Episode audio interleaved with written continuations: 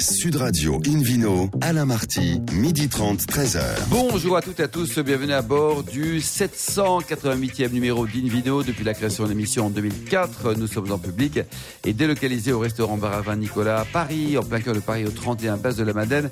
Je rappelle que vous écoutez Sud Radio dans la capitale sur 99.9 et que vous pouvez nous retrouver sur notre page Facebook Invino. Aujourd'hui, un menu qui prêche, comme d'habitude, la consommation modérée et responsable avec l'appellation Maury, nichée au pied de ce fameux château de Kérébus, le tanin dans le vin, on va en parler, euh, des spiritueux décalés, bah oui, c'est assez étonnant, ça s'appelle gin charentais ou alors liqueur de sapin, et toujours le vino quiz pour gagner les cadeaux en jouant sur invinoradio.fm à mes côtés, Hélène Pio, David Cobol et Philippe. bonjour à tous les trois, bonjour, bonjour, bonjour. Hélène, vous êtes journaliste au magazine Régal, on va commencer cette émission en rencontrant non pas une jeune fille formidable, mais deux deux, et puis je pourrais même presque dire quatre. Elles sont deux en studio, mais elles sont quatre dans cette aventure. Nous accueillons aujourd'hui Louise Douvry et Atalante Ramé. Bonjour. Bonjour. Qui ont fondé l'association, toute petite, hein, quatre membres, World Wine Women. Ah, yeah. Ah, je David Cowell qui, bravo, 18 en anglais. Bah oui, c'est ça. Hein, j'ai un accent incroyable. Euh, donc, avec deux amis qui ne sont pas là aujourd'hui, Alice Bergeras et Alexandra Dubar. Euh, cette association World Wide Women, vous nous racontez un petit peu? Alors donc cette association, donc nous sommes euh, quatre. Donc ça c'est Louise, hein Oui, Louise, voilà. donc nous sommes euh, quatre amies euh, étudiantes. Étudiantes en quoi En école de commerce. D'accord, laquelle? Moi, Audencia. Audencia. Et vous? Moi, je suis à HEC. HEC, les deux autres? Il y en a une autre à Audencia et l'autre qui est à Dauphine. D'accord, très bien. Et donc nous allons faire donc les routes du vin à travers donc plus de dix pays pendant six mois. Et donc à la rencontre des vignerons euh, pour donc travailler à leur côté et aussi donc étudier différentes euh, thématiques euh, sur ce secteur. Vous vous connaissiez au départ les quatre ou pas? Vous êtes quatre copines? Alors, bah, Alexandra est une de mes amies de Dencia et grâce à elle, donc j'ai pu rencontrer Atalante et Alice qui ah sont amies du lycée. Les nouvelles complices là. Voilà. donc, vous avez en commun bon d'être des filles, d'être dans des écoles de commerce, d'avoir 23-24 ans. et, et, Un petit copain chacune ou pas? Bah, Dites donc. Bah, non, mais facile, quelques petits copains. Enfin, allons jusqu'au bout du pédigré. Là. Euh, Parce que six mois, ça va être long. mais il y a plein de vignerons magnifiques partout dans le bah, monde. Monsieur, mais c'est pour ça que je leur dis attention, messieurs. Quoi. Euh, vous avez, je suppose, la passion du vin toutes les quatre. Euh, et vous avez trouvé quoi Un super moyen de partir en balade dans les vignobles du monde Ou c'est un peu professionnel quand même cette affaire? Bah, L'idée, c'est quand même que l'école, enfin nos écoles nous permettent de faire euh, un an où on peut faire un peu euh, ce qu'on veut. Et nous, euh, on a, enfin, ce secteur du vin, il nous passionne et pourquoi vous êtes, vos parents travaillent dans ce secteur Non, pas du tout. Mais on considère que, en fait, le vin, déjà, c'est ancré dans la culture française. on en boit quand même assez souvent avec nos amis, avec notre famille. Toujours avec modération. Hein. Toujours, bien sûr. Toujours, bien sûr, avec modération. Surtout à 23 ans. Et l'idée, c'est un peu en fait que tout le monde en boit, mais personne s'y connaît vraiment. C'est un domaine tellement vaste qu'il y a toujours des choses à découvrir. Et compliqué parfois. Et hein. vraiment compliqué. Donc l'idée, c'est un peu ça, c'est qu'il y a un secteur qui est très vaste, passionnant, où il y a plein de mystères qu'on pourrait découvrir. Et nous, on se cantonne un peu déjà à nos connaissances qui sont la France. Mais l'idée, c'est un peu de faire un tour d'horizon de ce qui se fait dans le monde entier. Et justement, donc oui, bien sûr, ça nous fait voyager dans des pays qui sont plutôt sympas. Mais, euh, mais voilà, c'est un partez quand euh, on part euh, fin, janvier. À fin janvier. Et donc six mois oui, six, mois, exactement. Et le, programme, qu'est-ce que vous avez là? On commençait par quoi? Un beau pays producteur, je pas, l'Angleterre par exemple? Ah non. l'Afrique du Sud. Après, donc nous en allons vers euh, l'Amérique du Sud, donc par l'Argentine, euh, donc avec la vallée de Mendoza et les vignobles du Chili puis donc vers la Nouvelle-Zélande et euh, les États du Sud de l'Australie, avant de rejoindre la Chine, puis la Californie, ah, et retour en Europe. Ah. on suit le soleil, quoi. Comment vous avez choisi euh, ces pays-là et bah, pas le soleil. non, non, mais euh, donc ça pour le trajet, on suit le soleil, mais les sinon vendanges pays. peut-être. Oui, voilà, et aussi donc les, donc c'est les pays les plus producteurs, et exportateurs de vin. Et donc il y a trois catégories. Donc vous voulez faire des, des pays plus traditionnels, donc les pays européens, donc comme l'Espagne, l'Italie et le Portugal. Après les pays du Nouveau Monde, donc comme l'Argentine le Chili, l'Afrique du Sud ou les États-Unis. Et après, donc, le nouveau, nouveau monde, où c'est plus donc la Chine, qui est quand même un nouveau dans ce secteur. Comment vous allez le financer, alors, ce voyage? Alors, combien ça coûte?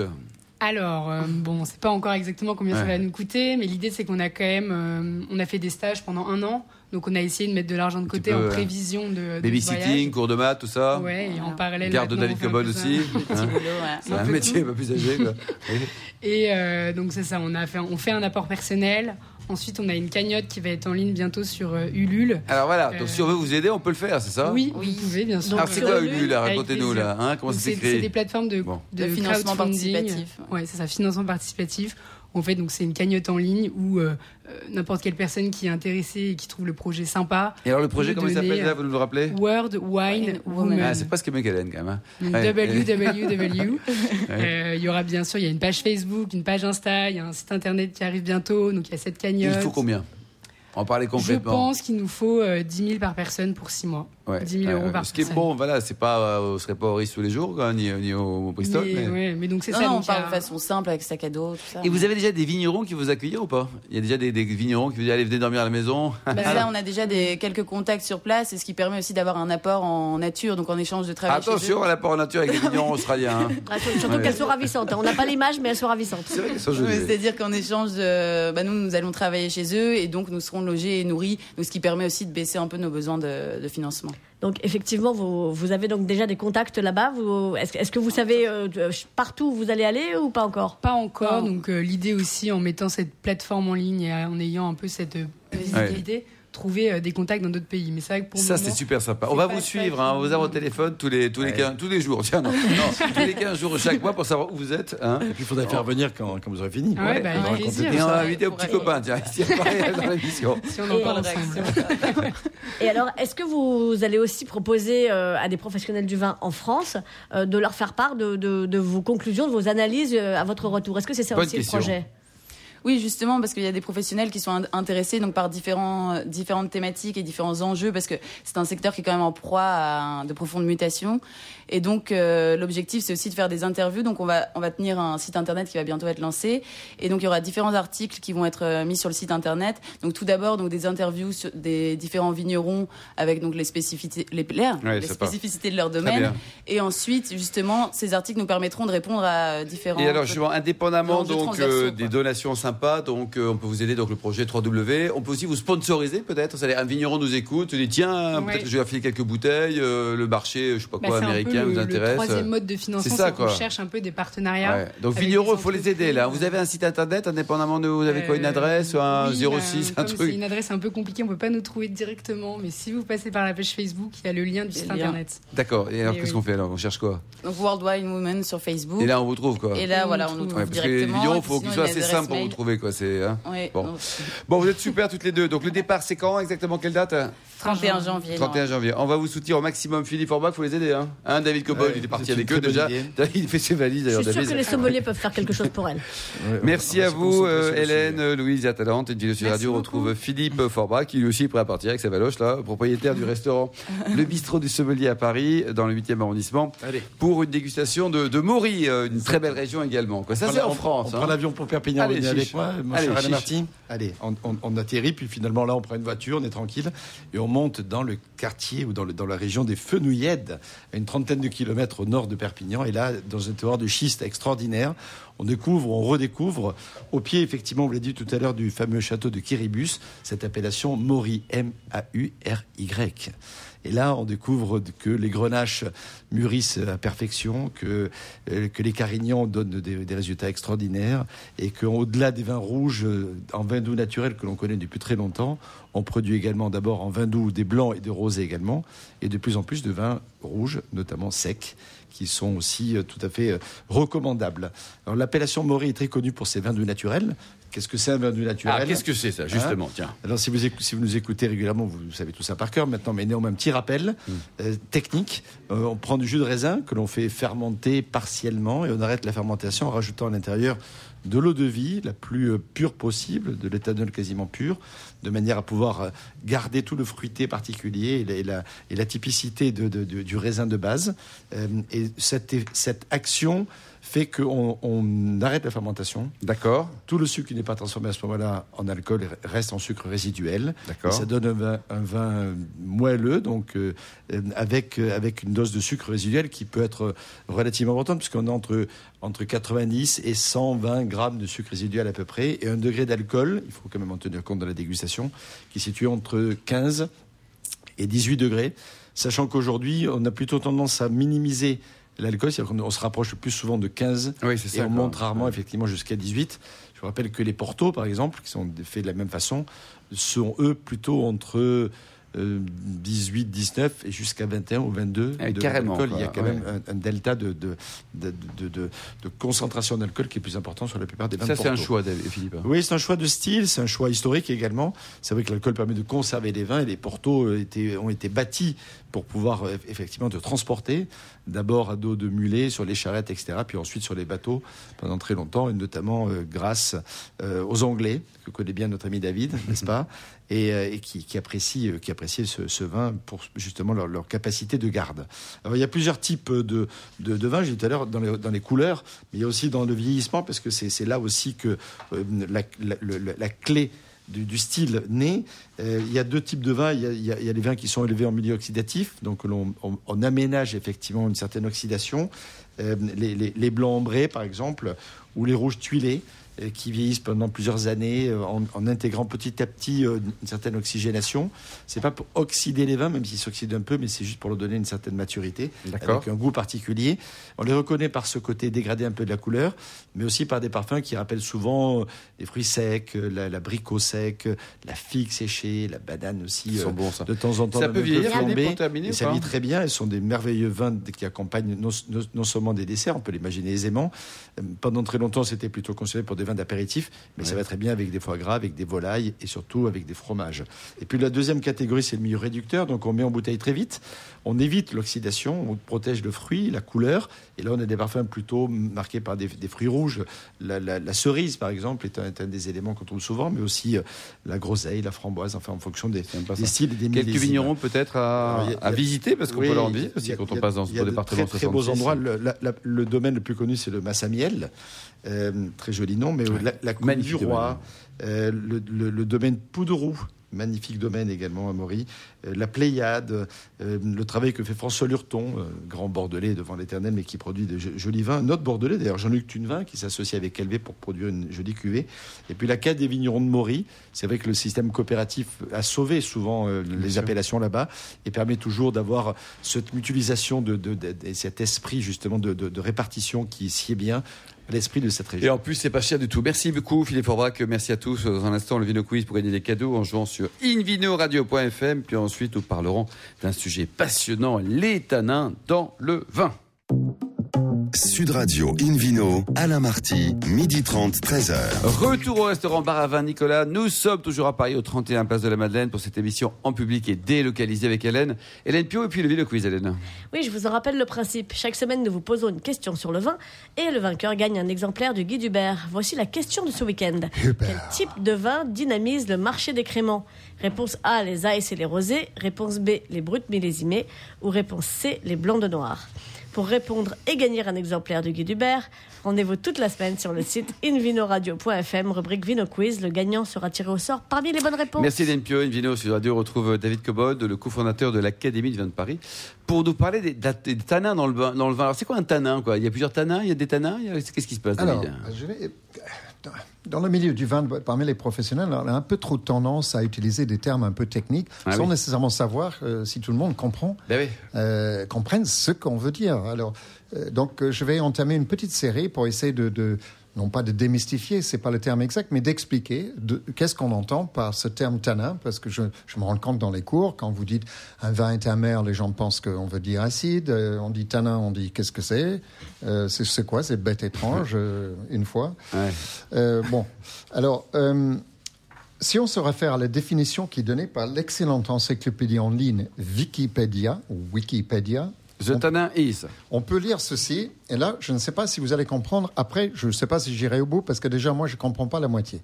Les tanins sont des substances végétales de la famille des polyphénols, le plus souvent hydrosolubles, d'origine végétale, et qui possèdent la capacité de précipiter les protéines, euh, alcaloïdes et polysaccharides à partir de leur solution aqueuse. Bon, David, j'ai appelé mon père qui est docteur en chimie parce qu'il va vous éclairer là. Voilà. C'est- Après la cellulose, enfin, ça continue comme ça. Donc, vous en avez à peu près 10 lignes comme ça. Euh, je ne sais pas si vous avez compris, il y a un examen à la sortie. En tout cas, moi, j'ai pas tellement compris, mais c'est certainement scientifique, extrêmement précis. Mais, D'accord. mais je vais pas m'en arrêter là. Je vais quand même vous donner des choses un peu plus claires, j'espère. Est-ce qu'on peut résumer avec c'est râpeux Ça vous va, c'est râpeux Non, ou- ça ne suffit pas. Disons, euh, je vais y venir. Je vais utiliser ces, ces termes, vous allez voir. Alors, blague à part, cette définition est certainement juste, mais elle ne nous aide pas forcément à comprendre le rôle du tanin dans le vin, ni euh, ce qui nous permet de l'identifier par nos sens, par nos sensations tactiles surtout. Parce que les tanins, c'est une affaire de toucher, une affaire de toucher de bouche. Je ne vais pas dire un toucher buccal parce que je ne sais pas comment. Mais euh, voilà, c'est une affaire de texture autant qu'une affaire de saveur. Alors, qu'est-ce qui se passe si vous avez une substance de tanin, tannique en bouche? Eh bien, vous avez les muqueuses qui se tirent, qui se rétractent et la salive est asséchée. Bon, ça devient un peu râpeux, comme disait Hélène. C'est-à-dire que c'est l'opposé de l'acide. L'acide vous fait saliver, le tanin va contrer cette salivation et va la sécher la salive. Et du coup, on peut avoir un vin qui est à la fois acide et tannique. Et du coup, vous ne savez pas ce que vous avez. Parce que vous avez les deux qui interagissent. Bon, on va revenir finalement à la définition de Wikipédia, c'est plus clair. Alors, pour se limiter, alors où est-ce qu'on trouve ces tanins? Ça vient d'où? Est-ce que c'est quelque chose qu'on rajoute? Oui, parfois dans certaines vinifications, on peut rajouter des tanins. Mais dans la vigne, on les trouve dans la partie ligneuse de la vigne, c'est-à-dire le rafle, pour parler de Le la bois. seule grappe de, de raisin, la partie boisée qui lie les différentes euh, baies de raisin entre elles pour former une grappe. On le trouve surtout dans la peau, ça c'est la partie la Du plus raisin, opérante oui. du raisin, et on le trouve aussi dans les pépins. C'est pas nécessairement la même incidence de tanin, le même degré de Il maturité. y a du sont sur des vins blancs et rouges aussi Alors, il y a des tanins dans Ah. le vin blanc. Le- la seule chose est que pour obtenir un vin rouge, il faut laisser macérer les peaux avec le jus un certain temps, plus ou moins long selon le, le type de vin qu'on veut faire. Et du coup, les tanins sont euh, rendus solubles par la- l'alcool et la chaleur et rentrent dans le vin. Tandis que pour un vin rouge, on presse euh, les raisins et on jette la peau. Un vin il y a- blanc. Vin blanc, pardon. Et donc, on jette la peau et du coup, il y a peu ou pas de contact entre la peau et le jus. Donc, Montana. Sauf tanin. Mais, mais, il y a toujours un mais hein, dans le vin. Et il y a des vins blancs tanniques parce que certains types de vins, on laisse macérer la peau un certain temps, soit avant la fermentation, soit pendant et après. Quel type de vin, David, par Euh, exemple bah, par exemple, les, les, les, les vins de Cuivry en Géorgie, on jette tout C'est dans pas le... tous les jours. hein. Oui, oui, non, mais moi j'en ai bu euh, cette année. Euh, mais il y a aussi des gens dans d'autres pays, en Italie, en Slovénie, en Croatie et même en France, qui font des macérations pelliculaires. C'est un choix. Pour- c'est un choix. Alors ça donne des vins blancs tanniques. Alors cette sensation est-elle agréable ou pas agréable? Alors ça dépend du goût de chacun, puisque chacun peut aimer, pas aimer l'acidité et le tanin et dans quel degré? Dans un vin, ce qui est important, c'est avec quoi c'est accompagné? Un vin purement tannique, ça serait horrible. Ça vous râpe la bouche, ça vous assèche la salive, vous avez envie de cracher, mais vous n'arrivez plus à vous séparer les gencives, donc c'est mission impossible. Euh, donc il faut qu'il y ait du fruit, il faut qu'il y ait de l'acidité, il faut qu'il y ait un peu d'alcool. Un vin se juge par son équilibre général. On va juger un vin très tannique, peut-être jeune, et ensuite ces tanins vont s'assouplir dans le temps. C'est une question de temps. Avec le temps, un élevage en barrique, par exemple, les tanins vont s'assouplir. Alors, euh, qu'est-ce qu'on peut dire d'autre sur les tanins? Euh, il, faut, il faut dire que euh, un vin tannique, oui, Hélène, pardon, oui? Hélène a une question. Je Ah, crois. Hélène, toujours une question. quoi. Non, elle, elle a beaucoup question. Non, aimez moi, j'en étais toujours à- au décollage de gencives. Alors, Excusez-moi, non, je- je non, non, restais il y a une chose, trop- très, très, un conseil très, très important. Si vous avez un vin rouge tannique, qu'est-ce qu'il faut manger avec ça? Il Ah. faut manger du sel, un plat salé. Vous faites le test chez vous. Vous goûtez un vin rouge tannique. On va prendre un exemple simple que tout le monde connaît, un jeune Bordeaux rouge. Et ben, vous prenez une petite euh, goutte de, de vin sur la langue, vous le mâchez bien, vous sentez les tanins qui vous assèchent la bouche. Ensuite, vous prenez une pincée de sel, sur la pointe de la langue, et vous reprenez une petite Et là, ça gorgée. fonctionne. Et là, les tanins disparaissent, le fruit augmente. C'est toujours une notion de relativité. C'est pour ça qu'on conseille Le toujours et un plat de viande rouge, de gibier, de plat en sauce, c'est-à-dire le sel a été concentré dans la cuisson de sauce, et vous avez un- une absence de- d'effet de tanin. Merci beaucoup, David Cobol. Du vidéo sur Radio, on retrouve maintenant Hélène Pio, euh, journaliste au magazine Régal, qui fait un petit tour d'horizon des spiritueux décalés. Alors, qu'est-ce que c'est qu'un truc décalé chez vous, là? Eh ben, j'ai goûté plein de trucs bizarres. Alors, je me suis dit que j'allais vous en parler. Ça, ça, va- ça allait forcément bizarre vous intéresser.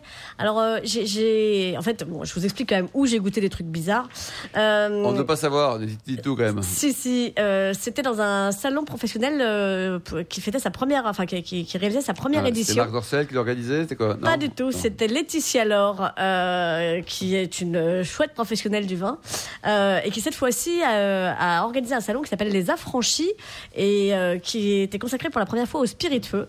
Et c'est un salon qui est réservé aux professionnels, mais je me suis dit qu'il n'y avait pas de raison que le grand public qui écoute Invino sur Sud Radio n'ait pas droit aussi au scoop qu'on pouvait découvrir là-bas. Donc j'ai commencé par un jean des Charentes. C'est bien connu le jean dans les Charentes? Avec un, un J ou un G? Avec un G. euh, Mm. Je ne suis pas allée voir le jean du producteur, je suis allée voir le jean du producteur. Euh, en l'occurrence, euh, le producteur, il s'appelle David Mimoun. Euh, sa, société, sa société s'appelle Les Alcools Vivants. Et ce jean, à part qu'il est fabriqué dans les Charentes, il a une particularité, il est 100% bio. Euh, comme toute la gamme des alcools vivants euh, donc de, de cette entreprise. Donc c'est un gin au poivre de Sichuan euh, qui n'est pas a priori euh, situé dans les dans Charentes. quoi, eh oui. bien si, Ah bah si figurez-vous. Ah bah. En En l'occurrence, Charente du Sud alors euh, oui et non, euh, à Chalais. Vous, vous regarderez où ça se situe dans le département des Charentes. En montagne. Euh, c'est malin ça. Bref, donc David Memoun, ce producteur, en fait travaille en association avec Jean-François Decroix, le cognac Decroix dans Charente, c'est plus classique et plus connu, qui est aussi un cognac bio. Et David s'est dit, mais si on peut faire un cognac bio, on doit pouvoir faire plein d'autres eaux de vie bio. Et donc il utilise une coriandre bio, une cardamome bio, un gingembre bio, de l'angélique bio.